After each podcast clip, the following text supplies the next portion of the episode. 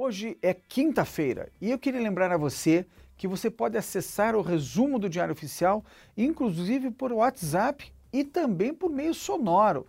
Nós estamos em várias redes sociais tentando auxiliar você a estar sempre bem informado em qualquer parte do nosso país. E as principais informações de hoje você vê a seguir.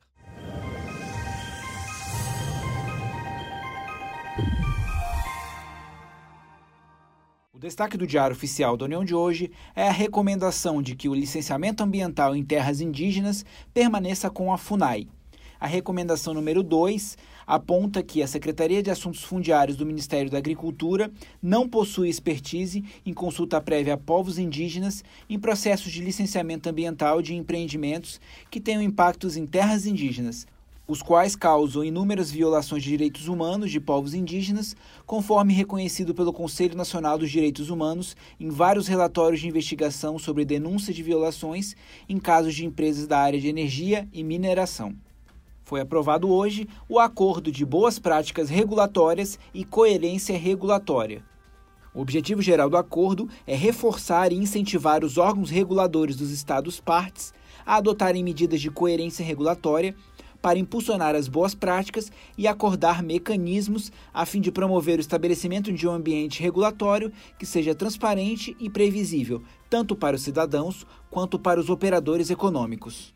Para os que trabalham com licitações e contratos, essas boas práticas guardam alguma pertinência com o artigo 24 da Lei nº 8666, que permite dispensa de licitação para aquisição de bens e serviços nos termos do acordo aprovado pelo Congresso Nacional. O Ministério da Saúde restabeleceu a transferência de recursos mensais ao SAMU 192. A norma destaca que o Fundo Nacional de Saúde adotará as medidas necessárias para o restabelecimento regular e automático dos montantes em parcelas mensais para os respectivos fundos estaduais e municipais de saúde. A Polícia Federal instituiu procedimentos para o controle e a fiscalização de produtos químicos.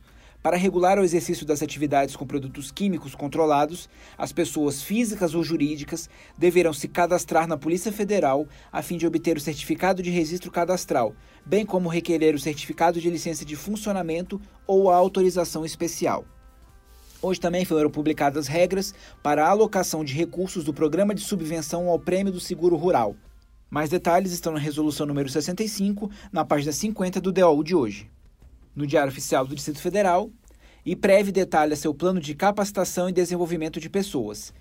O plano é destinado a modernizar as práticas de gestão de pessoas com vistas ao atendimento dos objetivos institucionais do Instituto de Previdência dos Servidores do Distrito Federal, IPREV.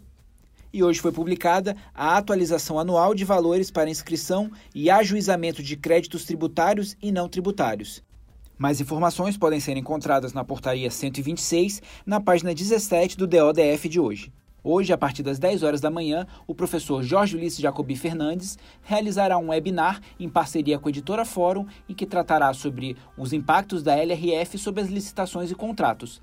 Para mais informações, acesse as redes sociais do professor Jacobi Fernandes. E se você perdeu algum resumo dos dias anteriores, você pode acessá-los no site do Resumo DAU. Digite no seu navegador www.resumodau.com.br. Tenham todos uma excelente quinta-feira e até amanhã.